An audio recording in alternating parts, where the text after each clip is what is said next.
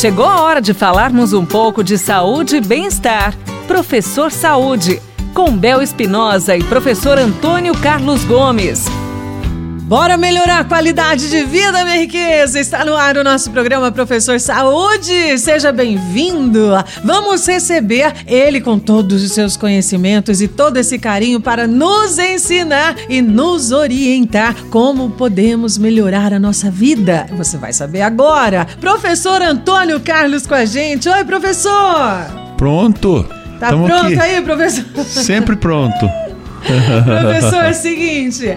Tem uma dúvida aqui. As pessoas escutam muito dizer em relação à respiração no momento do treino, do exercício, enfim. Conta pra gente, professor Antônio Carlos Gomes, como deve ser a respiração correta para quem faz exercício. Gente, o exercício é o seguinte: o exercício, claro que quando você começa a gastar energia, você produz calor no seu corpo, muda todo o seu metabolismo. E a respiração também altera, ela fica mais ofegante.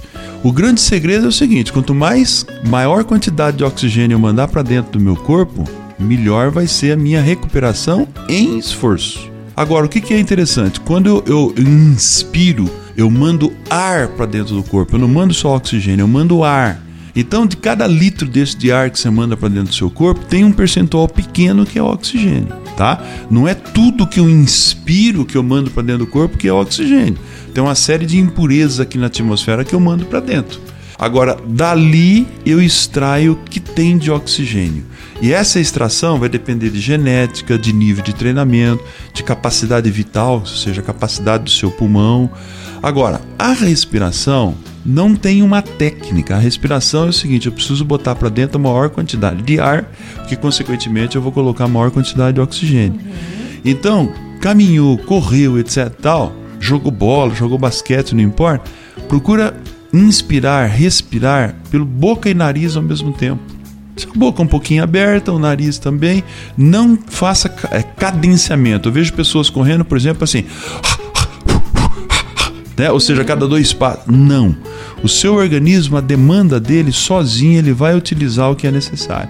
Então sai caminhando, sai correndo, deixa a sua respiração fluir normalmente. Não fecha a boca, não inventa nada de colocar aquelas coisas prendendo o nariz, uhum. nada disso aí deixa que naturalmente ele vai captar a quantidade de ar, de oxigênio que ele necessita e, consequentemente, ele vai se educando conforme o ritmo que você corre, o que você pedala e assim sucessivamente. Obrigada, professor. Tá vendo, né, Riqueza? Tem muitos mitos por aí, né, professor? Precisa tomar cuidado com as coisas que a galera fica falando, Respira, exatamente. Né? Respira pela boca e nariz. Quanto maior quantidade de oxigênio eu mandar para dentro, mais confortável vai ser o meu exercício. Obrigada, viu, professor? Logo, logo, mais um tema muito importante para você. Você ouviu Professor Saúde, com Bel Espinosa e professor Antônio Carlos Gomes.